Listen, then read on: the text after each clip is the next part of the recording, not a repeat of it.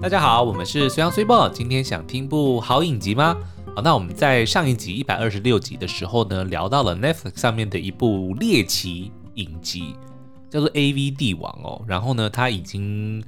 应该是第二季正在拍摄当中。对所以如果没有意外的话，我们今年可以看到这个引颈期盼的第二季哦。对，那但是呢，大家都会以为说啊，这个这部剧会红，也不过就是因为它用了这个 A 片，就是 adult video 的这个题材哦来吸睛，所以可能也没什么了不起的。但是殊不知呢，它因为其实是一个改写自改编自真实真人真事的一个影集哦，所以呢，你在里面看到的种种离奇的桥段，跟一些那种主角的奇思妙想，都是真实发生过的。嗯，然后我们还甚至呢拜读了这个呃，算是怎么讲，男主角原型人物他的这个自传，算是小说吗？呃，就是是他自己写的一个呃，算是业务的心法。对，对，然后这个嗯、这个真实人物呢，就是叫做村西透，嗯然后他就是在呃八零年代一直到九零年代都是这个日本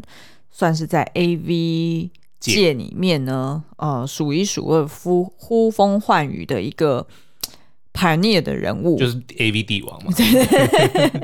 对，然后因为他就是个人做了非常多的创举，嗯，然后当然也很具争议性，只是说他自己个人特色实在是太强了，所以在当时那个八零年代，就是非常需要这种很嘻花或者是很。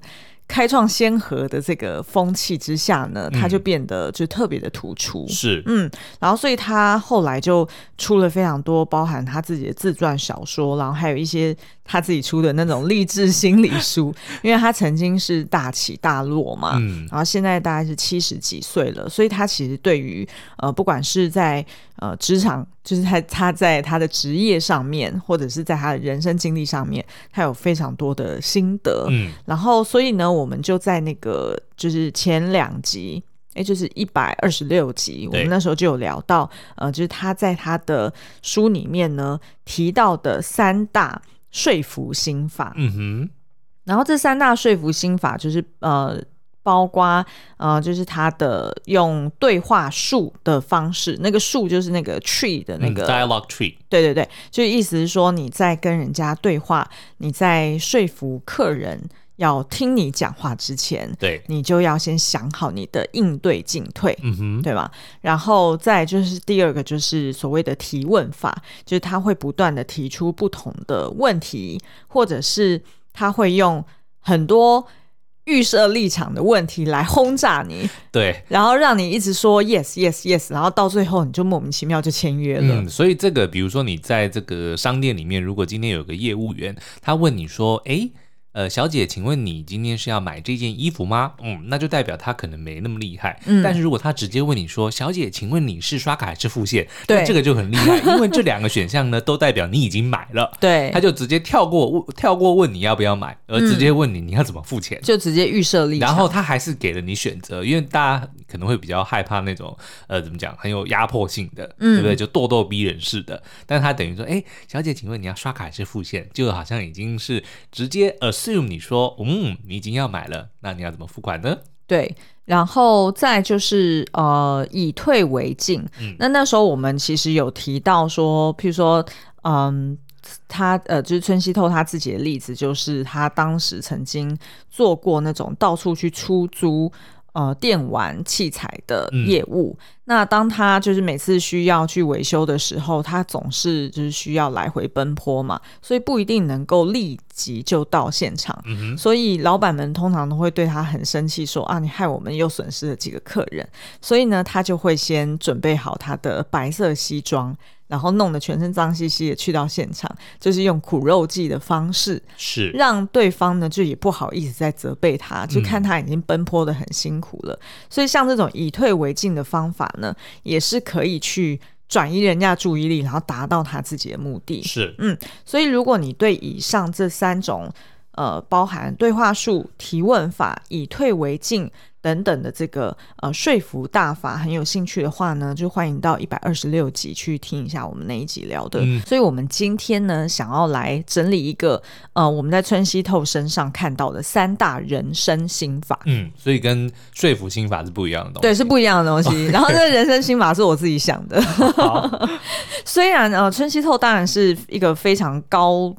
高争议性的人物啦，那他其实呃一直都以来都是游走在法律边边缘，然后呢，他的确也是挑战了当时蛮多的这个道德底线。嗯哼，那嗯、所以当然他这个人本身有很多问题，对但是呢，我们今天所分享的是我们觉得在他身上看到的一些创业家精神。我觉得好像像类似这些很成功的人物，其实他们身后一定都有一些不为人知的，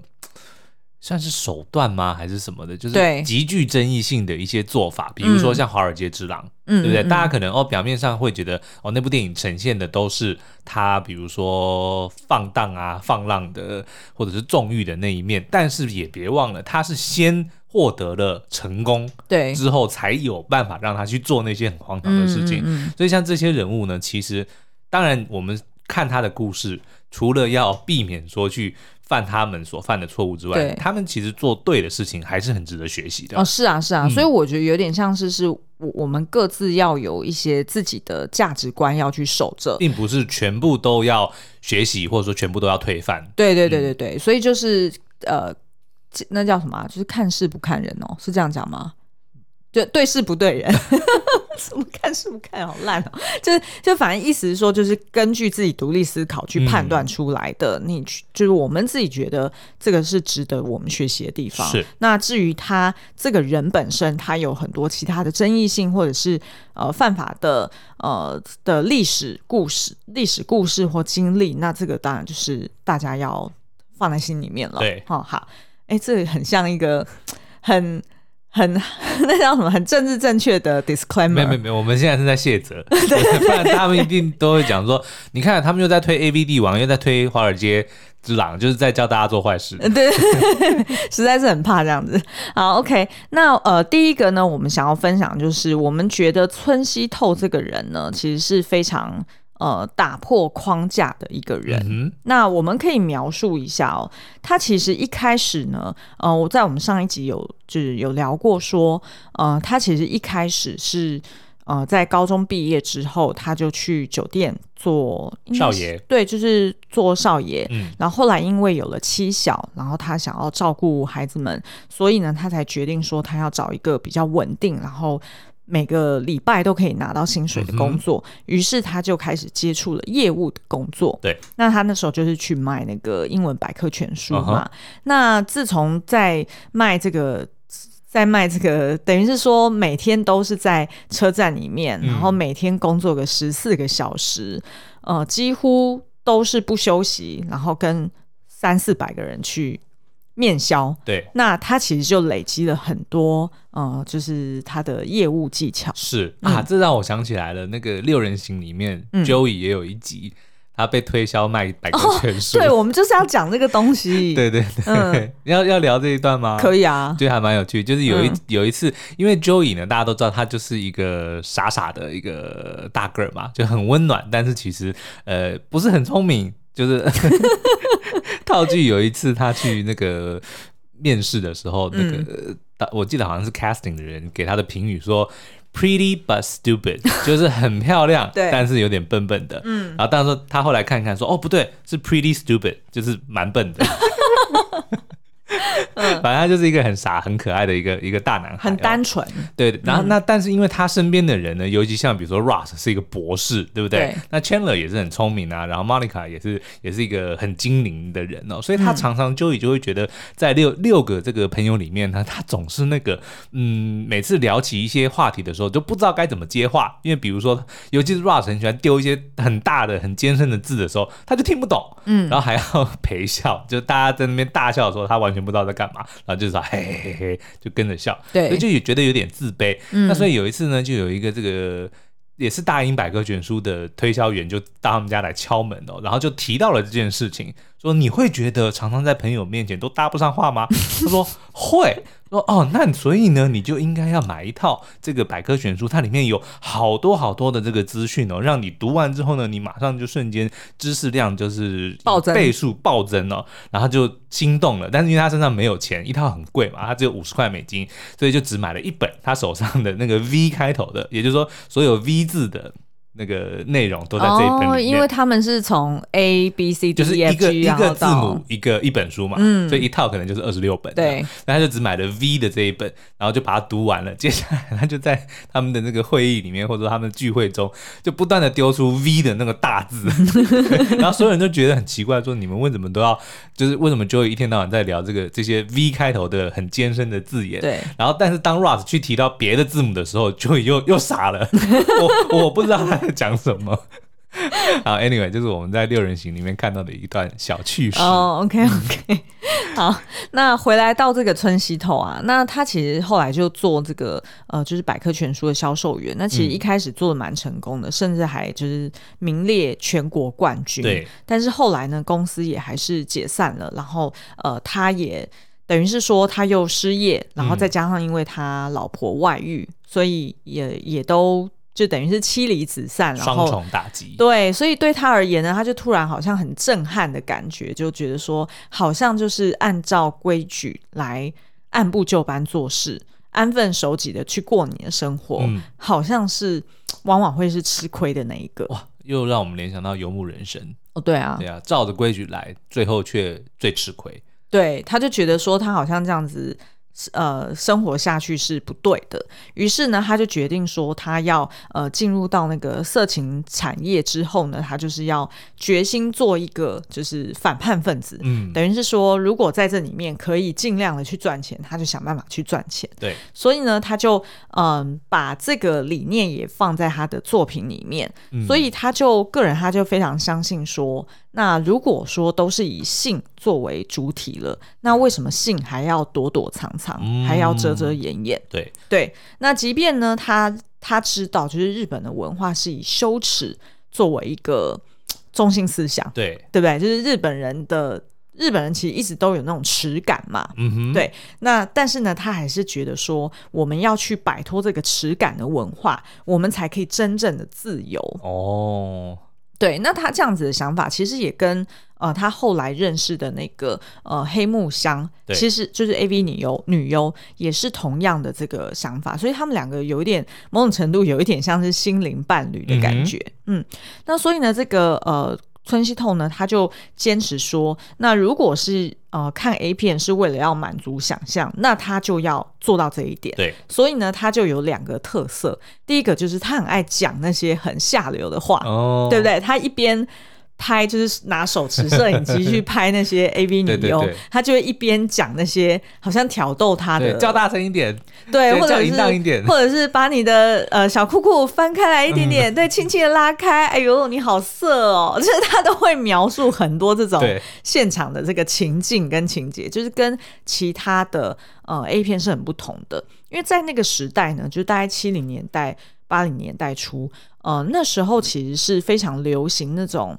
呃，那叫什么，就是比较唯美的嗯情欲片，像 MV 那样子的吗？有一点像 MV 那种， OK 它它会配上那种很抒情的音乐，可能是吹奏着喇叭的那种配乐、柔焦，呃，对对对，然后柔焦，然后可能可能是男女生翻来翻去，嗯然后都没有看到重点部位，对，然后就是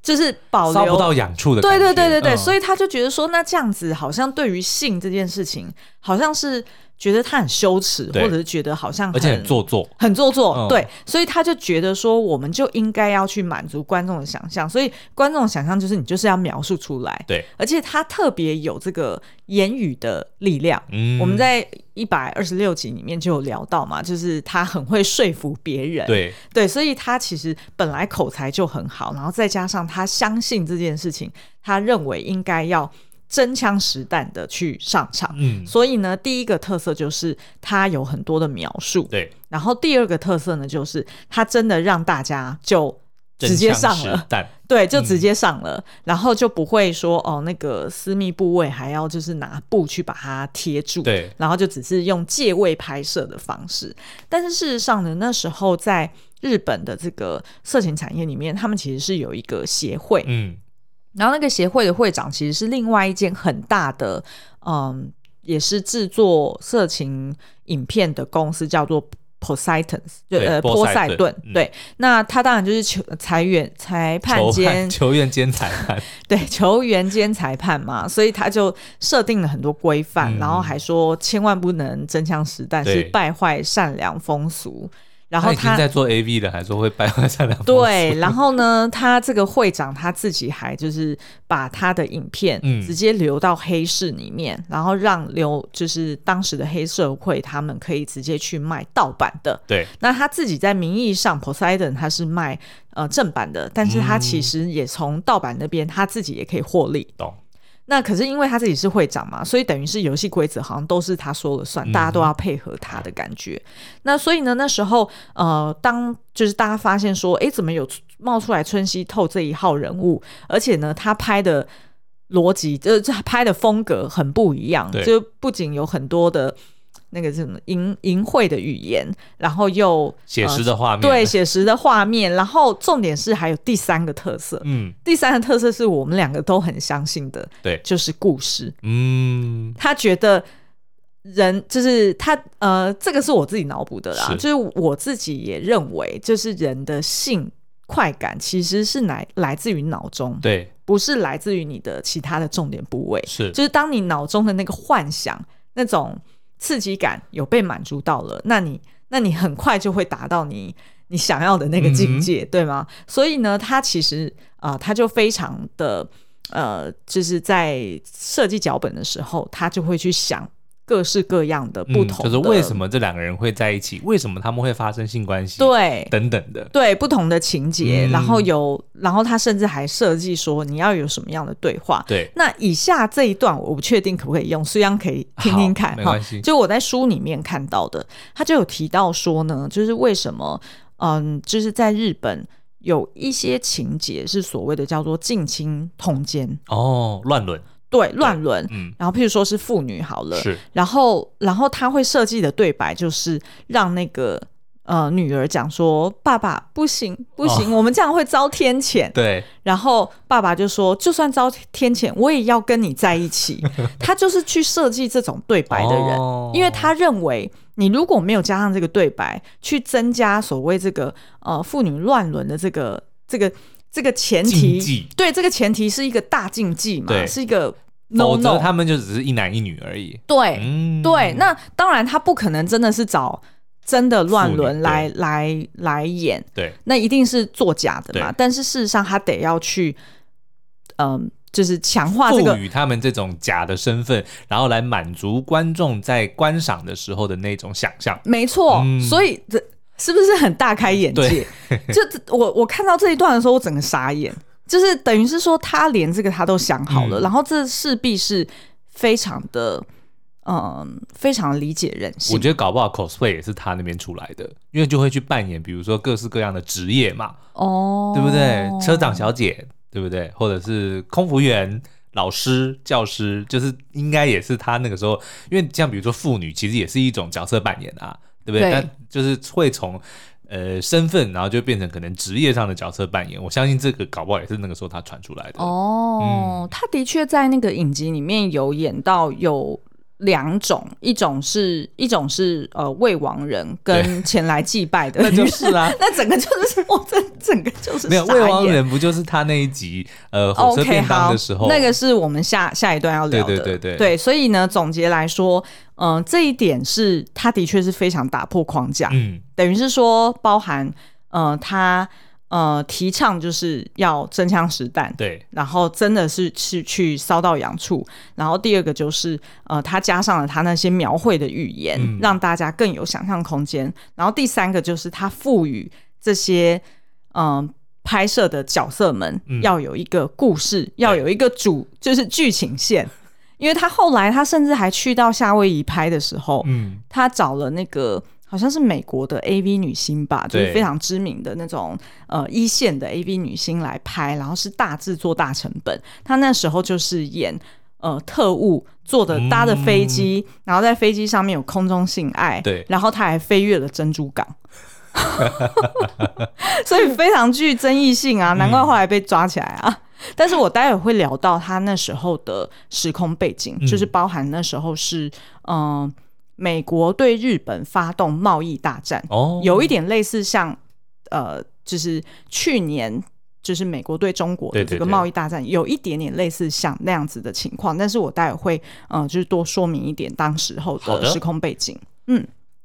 好，那第二个呢，就是呃，我们觉得，嗯，他之所以会想，就是会想到这些突破框架的这些手段嗯或者是方法，我们觉得是因为他非常的洞悉人性。对，那他怎么说呢？呃，他就的确是在影集跟他的书里面，他都有提到，他觉得呢，其实呃，所有事情都是回归到人类的欲望。嗯，那当他呢，就是村西透他呃回归到欲望的这个出发点嗯去哼设计他要制作的这个 A V 的内容的时候，他就会设计出很多的招式，嗯，因为这些招式就是反映哦人性、人性的欲望对嘛。那其中有一个故事呢，就是呃，他有一次他去呃外面出差，然后他在一间居酒屋认识了一个跟他是同乡的老板娘。嗯哼，那他那一天在居酒屋里面，就是跟老板娘聊聊得很愉快，然后到最后呢，就是都已经打烊了，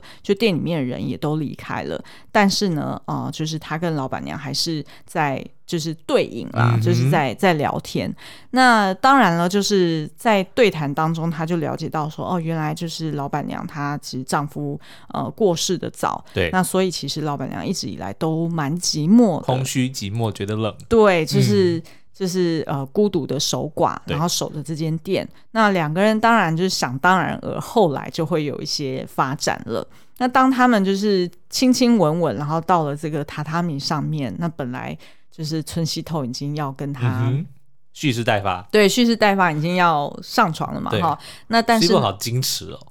我是很矜持，因为因为我就是想说这这一段要怎么描述才不会感觉下流呢？哦因为它其实是一个很感人的故事。 OK，对，嗯好，容我先把这个故事讲好完。然后当他呢，就是呃，已经要就是跟老板娘交合的时候，嗯结果发现老板娘就提出要求说，我们可不可以站着做？喂，对，那他当然就觉得很奇怪。对那后来才发现，原来呃，她的老公以前在呃火车站工作，嗯，然后呢，其实呃也有在呃就是叫卖这个火车便当。对，然后火车便当呢，大家应该有印象，就是呃，通常就是前面可能有一个大木盒，对然后里面装了便便当，当然后但是因为木盒你这样一直用手提，其实是不方便的嘛，所以你必须要拉一条带子。嗯，绕过你的脖子，对然后撑住那个火车，呃，就是撑住那个盒子，然后盒子抵住你的肚子这样子，嗯，对对对，嗯就是这样子，你就比较轻松的可以去叫卖。然后他也发现说，诶，就是那个好像五斗柜上面也放了一顶她老公以前戴过的帽子，嗯，然后她就理解了，原来就是老板娘跟她老公以前都习惯用这个姿势，用那个姿势。哦，等于是然后老公在职场上面学到了他叫卖便当的时候的姿势，他回家就跟老婆变成情趣，他就会把老婆抱起来，就像在抱便当的那个木盒一样。对，哦可能是这样子。然后，所以呃，老板娘她实在太思念她老公了对。那于是，在那个刹那，其实春熙透也理解，老板娘其实还是爱着她的老公，对她死去的老公，她在思念她的老公，于是她。渴求一个男人可以像她老公以前那对样对她 reapply 嗯当初的那个就是亲密的姿势，让她能够嗯重温一次她跟她老公的情感。对，其实那一段你知道我还蛮看感了人，的哦，我看了，其实我有哭哎、真的、哦，对啊，因为因为画面是很滑 稽， 很滑稽，而且画面是呃，村西透他还一边叫卖，对，因为她因为她等于就是她就是她要在在 cosplay，她就是对在模仿她老公。对她 OK 就要做到位嘛，嗯她明白她的她当时的功能是什么，对，她不她在这个老板娘眼中不是村西透这个人。嗯，她这她是她老公暂时的替身，对对对她理解的，然后她也可以体谅这件事情，所以她就这一面就是做一 面一叫面卖，做一面叫卖。那其实那一第一次你看的时候，你真的会很震撼，对你会觉得有一种很反差，很反差的感觉，但是马上理解到说，原来这个就是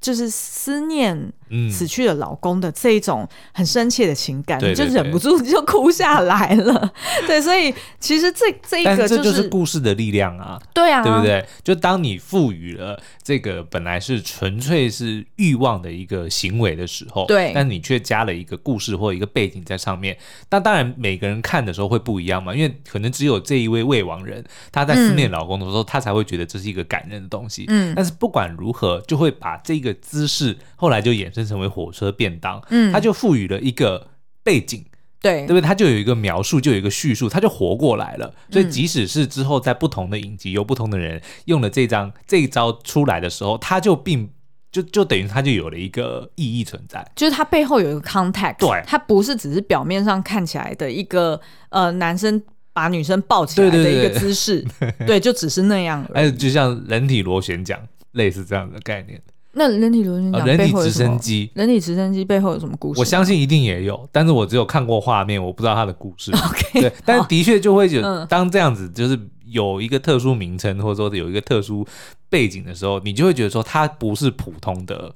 性爱。嗯，对不对？它就有了意义存在。嗯你不，觉然得后吗的确在后面的集数，嗯嗯、就是当那个村西透他，呃，好不容易有一个就是 AV 女优跟他合作嘛，嗯，然后他的确就是在呃设计这个剧情的时候，他就把他这个经历融入到他接下来要拍摄的这个影片里面，嗯对然后他就是去去设定说，那这个 AV 女优就是一个未亡人，嗯然后但是呢，呃，她的我不记得是她老公的朋友还是谁、嗯前来祭拜的时候，然后两个人就看对眼，然后结果就嗯、然在后禁现忌场，然后在这个丈夫的遗照面前，然后还要就是有矜持说不可以，老公在看，就类似这样子的。呃呃，对对对对，就是就是有一点像是这个未亡人也很挣扎，嗯因为她其实是爱她老公的。对那至于这个就是她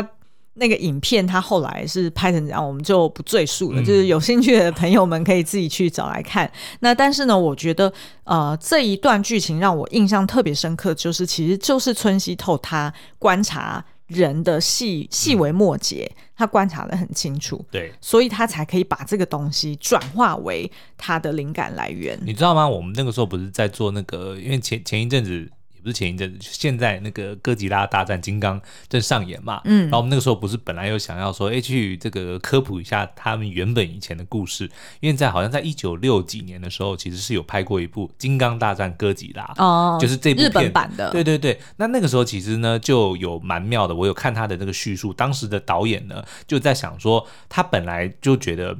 这两只怪兽对打一定要有一个故事，为什么他们要打架？嗯否则他们就只是两个打架的。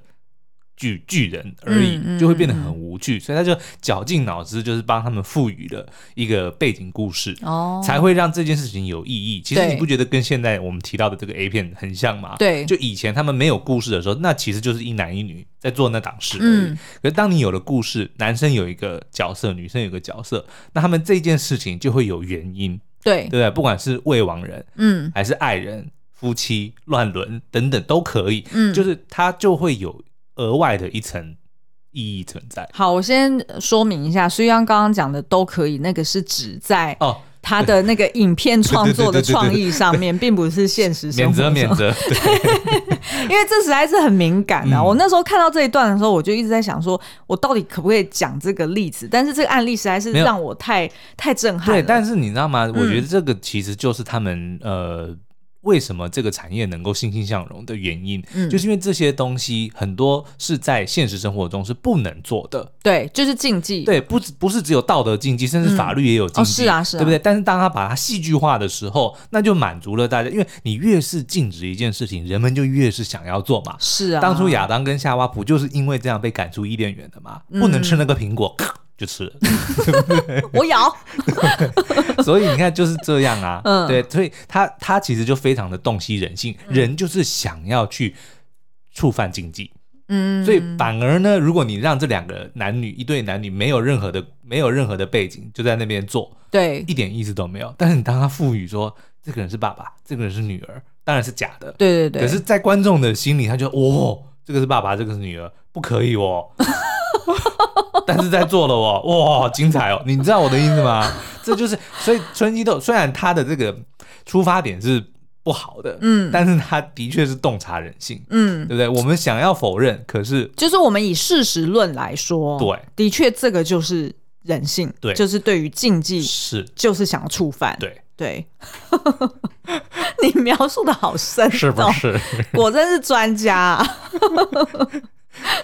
好了，然后呢，第三个我们想要去呃分享的就是他越战越勇的精神。然后这一块，我觉哪得方反面越战越勇，哦都有，我觉得都有， 哦就是不管是在影片中一，夜恩次郎， 对，不管是在影片中，或者是他自己的人生历练中，嗯其实事实上都是，而且是呃，包含是在影集里面所描述的，以及呃，我们在看他不同的。比如说，我们在网络上面去查到的村西透他他这个人一路上遇到的一些困难，然后他最后他是怎么去克服这些困难的？事实上，他真的是一个超级越越战越勇的一个嗯哼人。哦，那呃，我们可以举几个例子，在那个影集里面呢，其实是有特别去描述到他的一个死对头，其实就是波塞顿的社长，就对是我们刚刚提到的，呃，同时也身兼这个协会的一个会长。对，好，那他其实就是呃，这个社长叫做池泽，那他其实就是。你就想象他就是那种已经是家大业大，嗯等于是说他的 A V 帝国，他自己本身呃所创造出来的这个企业，对是非常有规模的。所以呢，他所做的、他所出产的这些呃 A 片都是很规模化、很量产的。是所以他就是靠这样子，然后他的市占率就非常高，然后于是他也可以去 dominate，就是霸占这些通路。嗯，所以呢，对于那些小的那种。你就想象那个村西透有点像独立制制片，有吗？ 就是独立他的要去跟戏院说，可不可以拜托上我的电影？哎、对对对，就很嗯难，除非你得到，除非你得得奖。或者是给他们给这个戏院非常好的条件，呃，对，对不对譬如说你，你就说好，那我只有发你独家，嗯或者是哎、你去国外比赛好棒棒，得奖回来，那人家可能会携着这个得奖的啊什么就没有，那叫我就想要讲我自己的经历啊。好，你说就我们那个时候不是去国外卖那个监视器产品嘛，因为我们那时候是新品牌嘛，所以早就那个通路都已经被一些欧美大厂，还有那个时候呃日本啊、韩国的的那个监视器的厂牌就已经霸占满了，就你的嗯新品牌要进去就很难啊。是啊，就就跟刚刚他遇到一样的嘛，就是说哦，我的 shelf 我的架上已经全部都满满了了，或者我的客人只喜欢用这个牌子，或者他们对坚持只用这一个嗯国家做的东西，就是很他们不愿意尝试新的东西。那所以我们那时候就要想办法，所以我们那时候就做了一个叫做寄卖的的招式。哦你不用给我钱就 consignment consignment，你不用给我钱，我这一台东西放在你这边卖完了，你再给我钱。对那，我们就那时候就哎、打下了一片江山，就是靠这个方法，但是风险很大呀，因为嗯是啊有人其实后来比如说出问题还是什么，甚至就直接赖账也是有遇过的，对啊，对。但是就你得要想这种呃怎么讲。非常出其极端的不意方，的对你才有可能去破坏这种已经 established 的市场。对啊，是没错。所以对于这个村西透来说呢，他那时候呃多次受到这个斥责哦，不管是用威胁、利诱，还是各种方式，就是想尽办法要收买他、收购他的呃 production house，，对，然后也要把他的这些技术人员都带走。嗯，但是对于这个嗯村西透来说，我觉得他很妙的是，他即便遇到那么多次的打压，他明明知道这个社长他的确是裁判兼球员，所以其实，在这样的市场机制底下去跟他斗，其实是斗不过的。但是他还是狠了心，就是。跟对方拒绝，对然后他坚持他自己还要继续做下去，我觉得这就代表说他非常有 vision，因为他曾经就跟这个池泽讲说，你一定是发现你玩不过我，对你才想要把我买下你来。越是想要买我的东西，就越证明我的东西有价值。，对，嗯，其实现在很多大大厂牌也都是这样子是啊是啊是啊他就直接用并购的方式啊，对因为。就不需就有点像是 Facebook 他买那个 Instagram，对，嗯只是一样的道理，他就直接我就把你买下来就算了。所以对于那个呃村西透来说，他就反而越挫越勇，然后于是呢，就嗯、呃他自己就更加去呃发呃花更多的精力，然后跟更多的时间，去然后想剧去本想剧本，因为他的优势就在这里，嗯因为他不是能够量产的人，对，他也不是有大批女优等着他去挑选说，哦、什么片你什么时候去拍是，他根本没有这些资源。然后他自己也只有一个化妆师，然后一个灯光师，然后跟呃，可能一个是剪片的，对剪片的，嗯然后还有一个就是跟在他旁边旁边的小助手。所以当他在看这整个态势的时候，他就知道他一定要用创意或者出其不意的方式嗯去成功。那也就是后来他，呃，我记得他后来去拍去夏威夷拍片，其实也是因为被逼到墙角，嗯他才只好就是做这个就是非常大的一个创举。对，但是他那个夏威夷事件呢，其实就就等于算是。失败了， 因为等于他没有考量到文化差异的因素，是然后再加上那时候，嗯，我们刚刚前面有提到，就是村西透他那时候的时间点刚好是美日竞争白热化的时候，也就是那时候是呃一九八六年。对，那时候，呃，美国刚好就是掀起一股反日的情节。嗯，那其实如果现在大家在新闻上面去看，嗯，现在不是就是一直有这个所谓反华的情节，然后一直大家有出来去抗争，然后有提到说，呃，过去曾经也有发生过类似的事情，对对对，那其实那时候呢，就是呃，因为美国他发现就是日本的。就是在战后，它的经济状况复苏的很好，然后再加上美国自己有自己的经济的问题，嗯，然后还有他们本身的这些呃汇兑的，就是汇差的问题，然后导致呢，就是日本大量的出口他们的汽车、他们的物品去到了美国，所以对于美国来说，它的呃它的它的竞争力就变差了。对，所以呢，在这个大大环境其实是非常呃竞争的情况之下，其实嗯，村西透他在这个时间点去到了美国，嗯去到夏威夷，他拍的确，对，他的确就是在风口浪尖上去直接惹人家，嗯，对，因为当时候 even 是在夏威夷的许多许多当地的居民也都是非常反日的。对那于是他那时候就被抓起来，然后以一些比较小的一些罪名罪名，然后就起诉他。我记得是要关一百三十几年吧？不是三百多年吗？诶，是三百多年对我记得好吗？像三百，哦，是三百多年。OK，反正就是很夸张的一个。哎、我看一下，三百七十年，对，要被关三百七十年。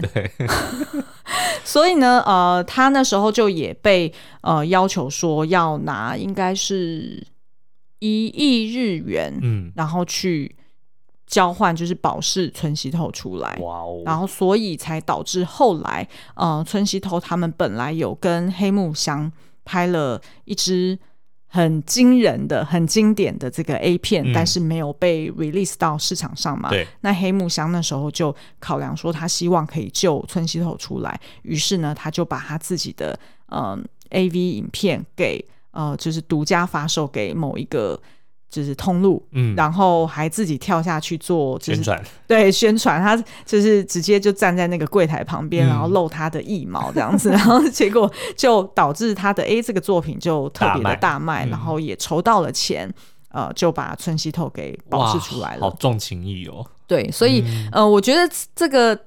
影集里面还有非常多的事件，我觉得是非常值得。就是如果你有在创业，或者是你在做业务相关的工作，其实都很值得。看一下里面的一些案例，很值得参考。嗯那所以呢，这个就是以上我们所整理的村西透教会我们的三大人生心法。以及各种体位， 我本来想要震惊的去 recap 一下，打破框架，洞悉人性，然后跟越战越勇。是嗯，好哦。那今天的节目我们就到这边喽，下次再见啦。下次再见呢。突然觉得是不是就这样收尾好吗？ 我本来我本来是想说还要再补充说明一下，就是大家会不会觉得我们描述体位太露骨了？如果会的话，哦偶一为之，对不对？对就是嗯因为一周这三次有点多。好啦，那今天节目就到这边喽我们，下次再见，拜拜，拜拜